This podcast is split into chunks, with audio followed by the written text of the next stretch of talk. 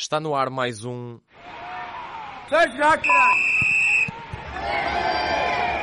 Desta vez sem o Ricardo Lestre e Luís Rocha Rodrigues, que está de parabéns. Vamos fazer uma edição do nosso podcast diferente. Connosco uh, temos Carlos Ramos, o nosso amigo do ugol.com.br e uh, vamos abordar, vamos até ao norte de Londres, falar sobre um antigo campeão que se está a tentar reerguer. Carlos, olá, obrigado por, por, estares, por estares aqui a, a fazer-me companhia nesta, nesta edição diferente do, do Sai a Jogar. Uh, o, o nosso tema de hoje é o, é o Arsenal, um Arsenal de Mikel Arteta. Uh, o que é que te parece este, este conjunto Gunner e, e, que mudanças é que encontras desde que o antigo adjunto Guardiola assumiu o lugar de, de técnico? Olá para você, Jorge, para quem acompanha o Saia Jogar, um abraço especial para o Luiz, para o Ricardo Lestre. Prazer, uma honra estar aqui contigo hoje. Quem disse que brasileiro não trabalha em carnaval, estamos aí, né? Trabalhando para falar sobre a, esse Arsenal do Arteta, que vem numa boa sequência. O Arteta assumiu não tem tanto tempo assim. O Arsenal e ele mesmo já disse que ele precisa de mais tempo para fazer a equipe fluir da melhor forma, mas a equipe engrenou aí uma sequência de bons resultados. O último deles no final de semana, uma vitória por 3 a 2 sobre o Everton, um jogo interessante, no qual mais uma vez o Arsenal mostrou a evolução com o Arteta no 4-2-3-1 proposto pelo treinador que vem, vem surtindo efeito, né? A equipe vem melhorando de desempenho. E eu queria destacar nesse 4-2-3-1 do Arteta, talvez ele tenha achado o meio-campo certo da equipe, com o Dani Ceballos e o Chaka. Ele formando esses dois, formando ali a dupla de volantes. Eles dão uma boa saída de jogo. É interessante a gente ver também, ao longo dessas últimas partidas com Arteta, que ele, nesse último jogo, optou por esses dois jogadores, talvez para propor mais o jogo. Mas isso, de repente, pode mudar quando ele enfrentar uma equipe mais forte, uma equipe que queira reter mais a bola, por exemplo, o Manchester City. Ele, de repente, pode encaixar ali o Lucas Torreira no lugar de um desses dois jogadores, para, de repente, ter uma marcação mais forte. Mas eu acho que o Arsenal vem se achando e esse último jogo contra o Everton mostrou que, se não ainda, ainda não é a escalação perfeita, pelo menos está próximo disso, né, Jorge? Sim, uh, o, uh, o, Arsenal e, e, este trabalho de Mikel Arteta merece, merece de facto atenção. Uh, como, como, como nós sabemos, o início não foi propriamente perfeito. Alguma irregularidade. Ainda há poucas semanas a equipa teve uma série de, de vários empates consecutivos. agora, neste momento, começamos a ver um conjunto muito mais confiante, muito mais, muito mais dinâmico, muito mais ciente e conhecedor daquilo que o treinador quer e, das, e dos movimentos táticos do, especialmente do, do meio campo do meio campo para a frente. Uh, Mikel Arteta um, quer claramente um Arsenal a tentar ao máximo construir jogo desde, desde trás, especialmente eh, David Luiz é um jogador que, não, que sendo algo errático no, na função mais tradicional de defesa, é um jogador que dá, que dá boa saída de bola quando, quando está confiante, quando, eh, quando está bem fisicamente. Ehm, é um, eh, é um jogador que consegue, ainda por cima, passar com o pé direito, passar com o pé esquerdo, dá soluções à equipa, pode aproveitar a largura dos laterais e, aproveitar também desmarcações nas costas da defesa. E o Arsenal tem jogadores, jogadores rápidos para esse momento, como Aubameyang, como agora Saka, o próprio Kolasinac é um jogador muito vertical, Bellerin agora regressando ao melhor nível, é um jogador perigoso nesse momento e, portanto, é um Arsenal claramente que quer construir jogo, jogo desde trás e uh, essa dupla de, de meio campo, de facto, uh, que, que, falaste aí, é, é, muito importante nesse sentido, porque especialmente eu, eu destacaria aqui a questão do Chaka, porque se ainda é um bocado incerto se Ceballos vai ou não explodir neste Arsenal, até porque há um Lucas Torreira eh, que é sempre um jogador eh, bastante competitivo, um jogador eh, muito capaz do ponto de vista defensivo, também, também inteligente com, com bola. eu destacaria o Chaka, que neste momento, e depois daquela, daquela polémica com, com o Naemri, está, está a regressar a um nível muito interessante. Eh, está claramente Mikel Arteta preocupou-se desde, desde os primeiros momentos a dizer ok, temos aqui um jogador importante e vamos tentar que ele que ele esteja bem, porque poderá, poderá ser útil para a equipa. E a verdade é que Chaka tem sido útil, porque é um jogador muito forte no passe. é um jogador inteligente, muito inteligente do ponto de vista tático e é um jogador que vai criando uma dinâmica do lado esquerdo muito interessante de seguir neste Arsenal. Porquê? Porque uma das, uma das revelações desta época tem, tem, sido, tem sido Saka. É um, é um extremo de origem, mas que eh, joga agora muito mais a lateral esquerdo. E é um jogador que dá muita profundidade e é um jogador que passa boa parte do, do, do processo ofensivo do, do Arsenal eh, claramente eh, muito mais perto da, da, da área eh, adversária do que propriamente eh, juntando-se a uma linha, juntando-se mais à, à, linha dos defesas. E nesse momento, Chaka é muito importante porque eh, consegue ler os movimentos dos colegas nesse lado e permitir que a equipa esteja sempre mais ou menos equilibrada. Muitas vezes vemos um Arsenal que tem eh, Aubameyang já em terrenos centrais, eh, já a procurar as diagonais. Eh, temos um Saka ou, ou até mesmo um Kolasinac eh, quando joga já muito avançado no terreno e pode-se gerar ali algum desequilíbrio defensivo no momento em que a equipa perde a bola. E a verdade é que Chaka é um jogador muito útil nesse momento porque um, ehm, posiciona-se muito bem e depois, quando tem a bola, sabe o que fazer com ela, sabe reter, sabe ter paciência para não dar à esquerda, vamos, vamos voltar à direita e gera-se aqui uma dinâmica muito interessante, até porque, um, ehm, e pegando mais na questão do ataque, Aubameyang neste momento com, com Arteta está claramente a jogar numa posição de extremo, se bem que é, uma, é um extremo falso, porque a tendência do jogador, eh, a tendência natural de um, de um avançado como, como Aubameyang é claramente procurar baliza e procurar terrenos interiores. E é, é interessante a gente ver também a questão gesta, da gestão de elenco que o Arteta vem fazendo, porque algum tempo atrás a gente ouvia que, por exemplo, o Sebastião poderia é, ir pro, voltar para o Real Madrid, né? O próprio Aubameyang tinha uma situação incerta, então é interessante ele ver, a gente vê que o Arteta ele fez esses jogadores voltarem a se sentirem úteis para a equipe. E todos estão jogando por um mesmo objetivo. E eu queria ressaltar também, você destacou o Saka, que realmente é um jogador muito bom no flanco esquerdo do campo. Ele que é um lateral que cruza muito bem, ele vai ao fundo com muita qualidade, com muita velocidade. Tem várias assistências já. Tem, ele, ele cruza muito bem, realmente. E eu queria destacar o lateral do, do outro lado, do lado direito, que é o Hector Bellerin, que ele teve um, um, uma lesão complicada e a gente sabe que de repente ele, ele pode ainda ter uma dificuldade em se firmar por conta dessa lesão, lesão de joelho é sempre complicada para o jogador. Agora, ele se firmou nessa equipe com o Arteta de uma forma interessante que a gente viu, por exemplo, o Arteta, a gente sabe que ele trabalhou com o Pep Guardiola no Manchester City. E a gente sabe que o Guardiola mudou o posicionamento do Felipe Lan no Manchester City, vendo que o Felipe Lan era muito inteligente para atuar na faixa central do campo. E ele fez o mesmo depois com o Kimmich. E hoje o Kimmich está se provando um meio-campista espetacular. O Kimmich que é um lateral incrível e também um meio-campista muito inteligente. E o Arteta, ele vem fazendo um pouco disso também com o Bellerin.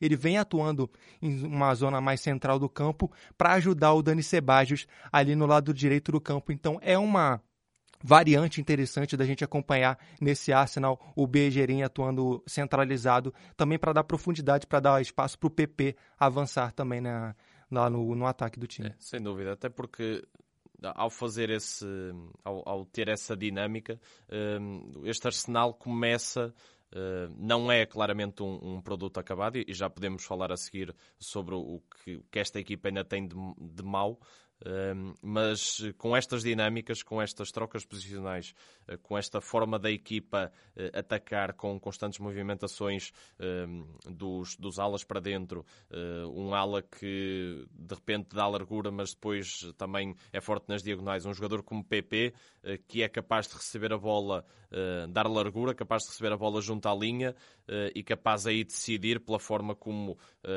vem para dentro, como é inteligente e como é fortíssimo na, na tomada tomada de decisão. É um jogador que também está a crescer muito, é de facto um craque.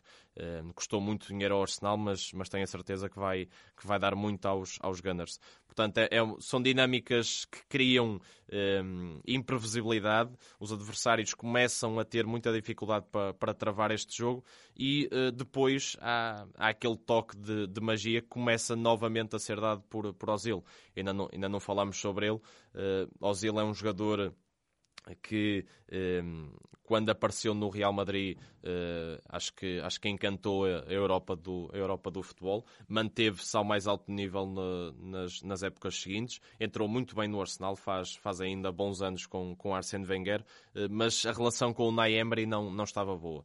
O, treinador não confiava propriamente uh, muito nele, não lhe dava assim tantos minutos de, de competição e a verdade é que Ozil com Arteta uh, está a aproveitar muito bem as, as melhores coisas de, de Ozil. Claro que ainda não é aquele Ozil que explodiu uh, no, no, Santiago Bernabéu, mas é um jogador que se tem mostrado muito útil, que se tem mostrado muito inteligente pela forma como se movimenta sem bola. Vemos muitas vezes o Arsenal a trocar a bola entre os seus eh, médios entre os seus defesas a tentar atrair o adversário eh, e depois Ozil de repente descobre, descobre um espaço entre linhas e já está o desequilíbrio criado e temos um Ozil eh, com a bola controlada com a baliza na, na, sua direção e capaz de decidir porque depois tendo um jogador como Ozil neste arsenal acaba por ser acaba por ser um, uma, uma questão muito uh, benéfica para, para a equipa a partir do momento em que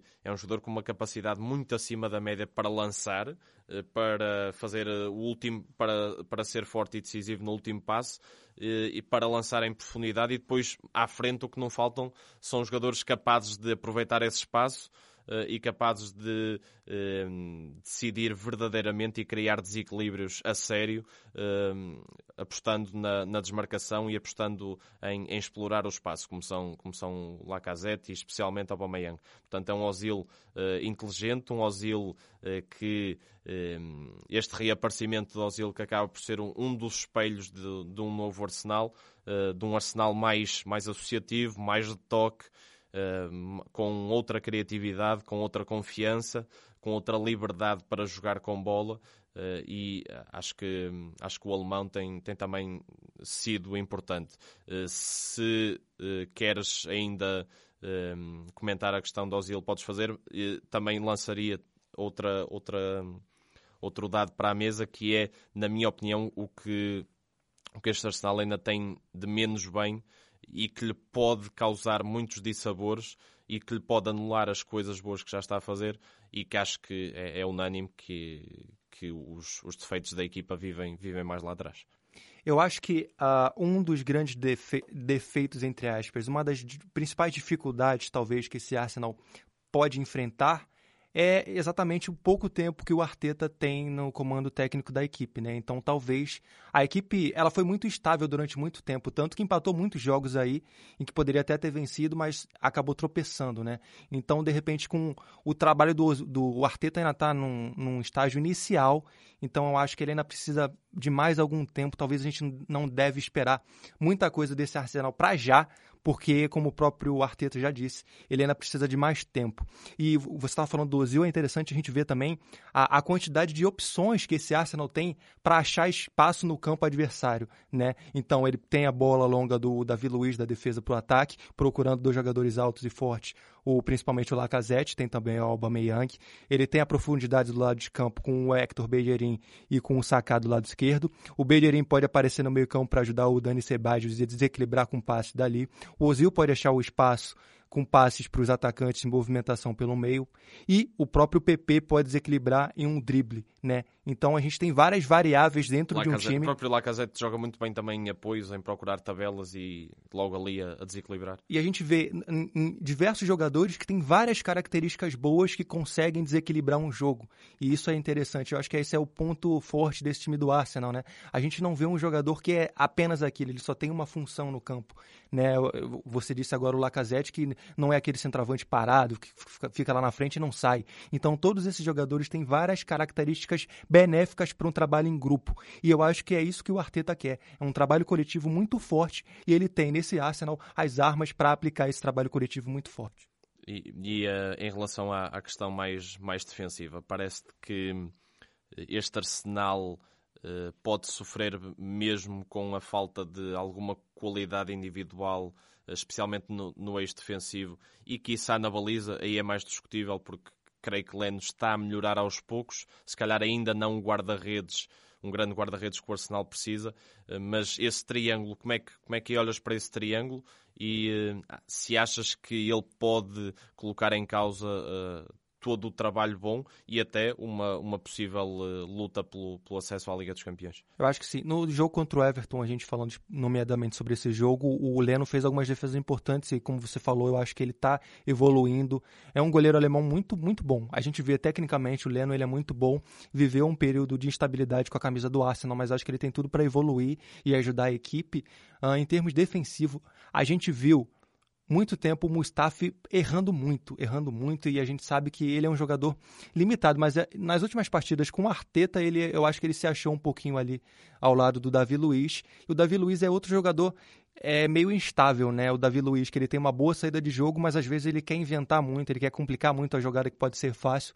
E talvez, como você falou, esse lado defensivo do Arsenal pode ser o calcanhar de Aquiles da equipe aí na sequência do, do campeonato inglês e pode ser o grande ponto de instabilidade da equipe, né? Mas eu acho que vem até a defesa. A gente citou pontos positivos do meio para frente, mas eu acho que até a defesa tem alguns pontos positivos que a gente pode citar aí como evolução nas últimas partidas do Arsenal. Então eu acho que tem tudo também para resolver esses pontos defensivos, embora a gente saiba que alguns jogadores são instáveis e não têm qualidades tão, tão profundas assim para ajudar a equipe do Arsenal. Até porque Arteta, e, parece-me que isso começa a ser evidente, aos poucos vai. Uh, levando a linha do Arsenal para cada vez mais longe da sua própria baliza. Ou seja, que é uma filosofia do Guardiola também, né? Que ele sempre falou que quanto mais a bola ficar no campo adversário, melhor para a gente. Melhor. E acho que essa, é claro, tem sido a forma que, que o espanhol tem uh, utilizado e, uh, e ele, acha, ele poderá achar que essa é a melhor forma de, de atacar esses problemas defensivos. É se, se a tua defesa estiver colada ao meio campo uh, e se o teu adversário só puder criar muitos problemas na, no ataque à profundidade, aí jogadores como Mustafi e David Luiz uh, podem uh, esconder, entre aspas, alguns dos seus defeitos e podem uh, resolver esses, esses tais problemas. Hum, acho que, por exemplo, contra o Everton também vimos um Arsenal algo permeável na, na bola parada. Pode ser um, um momento a, a, ter em conta e pode ser um momento trabalhado por, por Arteta, porque o Everton tem jogadores fortes nesse nesses, nesses esquemas táticos, mas, mas creio que o Arsenal, num outro momento, uh, poderia, ter, poderia ter feito mais. Uh, creio que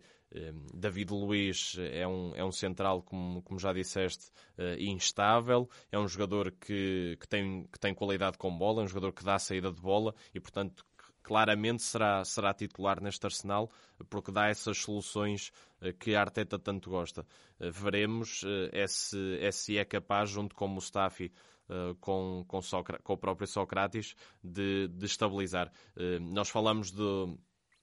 Nós estamos aqui a falar sobre a, uh, sobre a questão do, do eixo defensivo um, e já falámos sobre a capacidade ofensiva do Saka, mas curiosamente o Saka, sendo, sendo um, um extremo de raiz e sendo, tendo sido lançado na, na equipa principal do Arsenal nas primeiras vezes, jogando muito mais perto da baliza adversária, e recuando agora para lateral, é um jogador que também tem demonstrado a qualidade a, a defender, o que, o que, não deixa de ser curioso.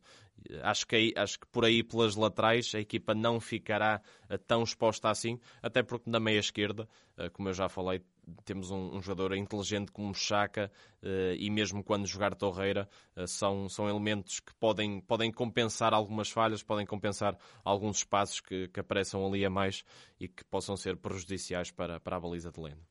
Ora, esta semana não há Minuto CR, o Carlos Ramos está aqui a fazer-nos companhia. Vamos passar para a rubrica Reparei neste gajo. Ei lá! Ora, eu esta semana reparei em Gonzalo Plata, extremo do uh, Sporting. Uh, um Sporting que fez, uh, terá feito provavelmente uma das, uma das melhores exibições neste, neste reinado de, de Silas em, em Alvalade, uma, um, um jogo consistente, com muitos bons momentos dos, dos Leões diante do, do Boa Vista e um jogo em que acima de tudo se começou a sentir uma, uma nova dinâmica e uma possível futura estrela na equipa principal dos, dos verde e brancos. Gonzalo Plata para os mais desatentos, uh, foi considerado um dos, um dos melhores jogadores uh, do último Campeonato do Mundo de Sub-20. Foi um, um elemento que se destacou muito uh, nessas, nessas semanas de, de celebração do, do futebol jovem e não, tem, não teve, aliás, muitas, muitas oportunidades nestes, nestes primeiros meses de futebol português. Eh, quer com, quer com Kaiser, quer com Silas. Silas ia lançando nas últimas semanas uh, o equatoriano, uh, mas não durante muitos minutos, eram oportunidades em, que, em que o jogador tinha, não tinha muito tempo para demonstrar o seu, o seu talento. Foi titular agora contra o Boa Vista e uh, mostrou um sem número de, de, soluções. É um jogador que dá largura, uh, tem inteligência, percebe já minimamente o jogo e depois com bola consegue desequilibrar, consegue desequilibrar porque uh, tem, tem drible, tem talento puro, talento sul-americano, vai para cima sem medo. Eh, vai para cima dos adversários, conseguiu eh, inúmeras vezes bater o lateral esquerdo contrário, eh, conseguiu ir à linha de fundo em duas ou três ocasiões, conseguiu também ser muito inteligente pela forma como combinava e percebia os movimentos dos, dos colegas mais avançados, como, como Sporar ou, ou Luciano Vieto, e portanto é um, é, um, é um elemento a ter em conta e que pode eh, decidir neste, neste Sporting de Silas, poderá, pode ser muito importante uh, nestes últimos meses de, de época da equipa leonina. Carlos, conhece o, o, jogador em questão, já o viste jogar, o que é que te parece? Primeiro eu quero falar para a torcida do esporte que eu não odeio o esporte. Pelos minutos fica a impressão de que eu odeio o esporte, mas não. É uma brincadeira mesmo. Agora, o, o esporte tem olheiros muito atentos ao futebol sul-americano e, e, o Plata foi uma, uma aposta da equipe do esporte, né? E ele, no início, oh, Jorge, me recorda que foi ele que chegou a falar que ele, ele, ele veio para o esporte, mas queria logo ser vendido? Sim, eh, já, não, não, foi propriamente o primeiro, o primeiro jogador a dizer que gostaria de utilizar um clube grande em Portugal como rampa de lançamento é... para algo maior. Me chamou a atenção essa declaração que ele deu, mas é, como ele disse que ele quer alcançar algo maior, pelo desempenho atual que ele vem apresentando, de repente ele consiga, né? Mas, acima de tudo, é um jogador que pode ajudar muito o Sporting, né? E o Sporting, aos poucos, vai se ajustando e vai fazendo uma briga bem interessante com o Braga, né? Pela terceira colocação do Campeonato Português, já que a gente sabe que o título já está entre Porto e Sporting. Essa, eh, Porto e Benfica, Porto né, Benfica. claro. E, e, essa briga pelo terceiro lugar está bem interessante por esse crescimento de alguns jogadores do Sporting. Chegou esse Esporar, que parece ser um jogador bem interessante também, outro jogador que os olheiros do Porto, uh, do, do Sporting olharam e, e, viram qualidade nele, né? Então tá, tá, tá montando um time interessante para se observar. E o Plata é um jogador, sim, que a gente pode observar para o futuro. Ele pode desempenhar um, um, um papel interessante na equipe do Sporting, sim. É um talento para seguir a curto e a médio prazo no futebol português. Uh, fechamos a rubrica Reparei neste caso, vamos para os mais e os menos da semana. Ora, Carlos, metes mais alto com? Cara, uh, com a Lazio. Mais, uma, mais um campeonato espetacular. A equipe está sem. A última derrota foi na quinta rodada do campeonato italiano, para tu ver há quanto tempo que não perde. E é incrível que, mesmo assim, com essa campanha espetacular, a equipe não é líder do campeonato italiano a Juventus faz uma campanha ainda mais espetacular, mas da Juventus a gente já espera uma campanha espetacular. A Lazio não. E a gente vem observando um jogo muito interessante da equipe da Lazio, que realmente tem um time com. Ah, se a gente olhar individualmente assim, não tem jogadores que sobressaiam tanto, mas no coletivo é, como a gente estava falando agora há pouco do Arsenal, né, que no, no coletivo tem tudo para dar muito certo. A Lazio no coletivo tem um coletivo muito interessante para dar muito certo e vem dando muito certo no Campeonato Italiano. Uh, no último final de semana fez um jogo interessantíssimo, conseguiu uma vitória por 3 a 2 fora de casa sobre o Genoa, que foi um jogo muito interessante, muito bom, um jogaço realmente de cinco gols. Uh, o Immobile mais uma vez marcou um dos gols da equipe da Lazio, que venceu, tá a um ponto da Juventus na liderança do em busca da liderança do Campeonato Italiano e recentemente a Lazio venceu a Internazionale, né? Então a Lazio vem vencendo inclusive os jogos grandes, e isso é destacar. A Lazio vem mostrando força, tem um brasileiro de volante que é o Lucas Leiva que vem dando fazendo o jogo da, da equipe fluir e tem no ataque o Immobile que é um atacante espetacular que vem fazendo uma temporada excepcional. A Lazio que vem brigando aí com a Juventus pelo título do Campeonato Italiano e mostrando que tem força realmente para brigar até a última rodada do Campeonato Italiano por esse título aí um grande, um grande conjunto romano nesta, nesta temporada. Eu meto mais alto com o Leipzig, mais uma grande semana desta equipa de, de Nagelsmann, uh, depois do triunfo em Londres, absolutamente indiscutível, uh, numa, numa demonstração de absoluta classe uh, por parte desta equipa alemã. Eh, venceram por 5-0 na casa do, do Schalke 04, é certo que o Schalke não é propriamente um candidato ao título, mas o ir a Gelsenkirchen também não é propriamente fácil uh, e mais uma grande exibição uh, desta equipa que, que é maleável, que tem muito trabalho de treinador, que se ajusta ao adversário de forma perfeita, que tem uma força ofensiva muito acima da média, que tem muito talento e que tem um, um treinador que, que, promete dar, dar cartas. Nagelsmann o trabalho dele no, no Offenheim fala, fala por si. Nós, nós já o destacamos aqui várias vezes uh, e claramente parece-me um, um, treinador uh, talhado para, para voos muito altos no, durante os próximos anos no, no futebol europeu. O teu uh, menos da semana, Carlos? O meu menos é mais uma dúvida do que o menos. Agora, Jorge, é, você sabe qual, o que, que significa um, um time, por exemplo, cascudo? Um, não. Não tem ideia. Zero. Pois é, no Brasil a gente fala que é aquele time que está acostumado a jogos grandes, está acostumado a decidir coisas grandes, está acostumado a vencer campeonatos grandes.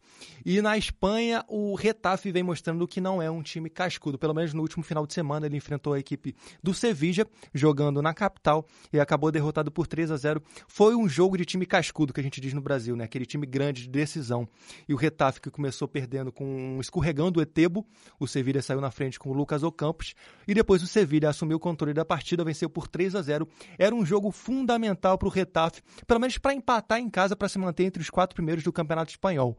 Com essa derrota, a equipe caiu para a quinta colocação no Campeonato Espanhol e briga com dois adversários cascudos. Além do Sevilha, né, que é uma equipe que uh, campeã da Europa, da Liga Europa aí vários anos seguidos e acostumada a jogar Liga dos Campeões, tem também o Atlético de Madrid que venceu no final de semana e passou também o Retafe. Retafe que tem uma equipe interessantíssima de ver jogar, é uma equipe também outra equipe também com um coletivo muito forte, não tem grandes nomes que sobressaiam, apesar do Cucureja fazer uma temporada espetacular, mas perdeu um jogo decisivo e eu duvido, eu tenho mais dúvidas se o Retafe vai conseguir manter o nível para brigar por um lugar na próxima Liga dos Campeões. Muito bem. Cascudo, a palavra deste, deste podcast, a palavra de ordem. E tem, tem outra expressão também. No Brasil, a gente diz que quando alguém vai mal em um momento decisivo, a pessoa amarela aqui diz também.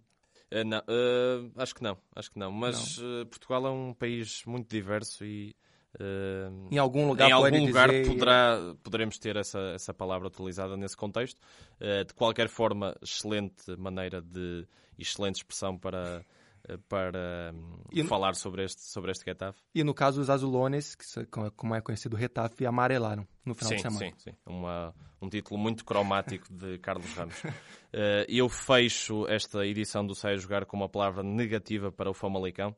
Uh, não pelos resultados em si, porque já sabia seria complicado a equipa de, de João Pedro Sousa manter-se lá em cima, mas acima de tudo porque nos últimos jogos uh, a equipa tem baixado muito o seu, o seu nível exibicional. Se retirarmos a partida contra, contra o Benfica, as partidas contra o Benfica na, na Taça de Portugal, uh, e de facto acaba por ser uma, uma desilusão pela forma como a equipa Uh, numa partida, lá está, cascuda, decisiva, ou em partidas decisivas uh, contra o Benfica na Taça de Portugal, é capaz de jogar o jogo pelo jogo, uh, capaz de apresentar uma qualidade muito acima da média para o que estamos habituados no, no futebol europeu, no futebol português, de, por parte de uma equipa que não os três grandes, ou uma equipa como o Sporting de Braga ou Vitória de Guimarães. O Famalicão bateu-se muito bem contra o Benfica, poderia perfeitamente ter chegado à final da taça e se calhar até merecia bem mais naquela segunda mão do que o próprio conjunto de Brunelage. Eh, é, é, estranho e acaba por ser uma desilusão, volto a dizer, depois olhar para a mesma equipa e ver e vê-la num, numa partida em Passos de Ferreira a fazer uma exibição uh, algo deprimente, triste, sem, sem ideias, sem, sem aquele futebol que, que tem apaixonado agentes de, de Vila Nova de Famalicão. Uh, portanto, uma palavra negativa para este Famalicão que que já encantou esta época, mas que não está a viver o melhor dos eh, momentos. Ficamos eh, por aqui. Mais uma edição do Sai a Jogar, uma edição diferente. Obrigado ao Carlos pelo seu contributo nesta discussão sobre o Arsenal de Arteta e sobre outros temas que marcam o futebol internacional. Já sabe, pode nos seguir nas redes sociais voltamos na, na próxima semana eh, e continuo a acompanhar o eh, planeta do futebol, eh, porque isto é um desporto que vale mesmo a pena. Seja!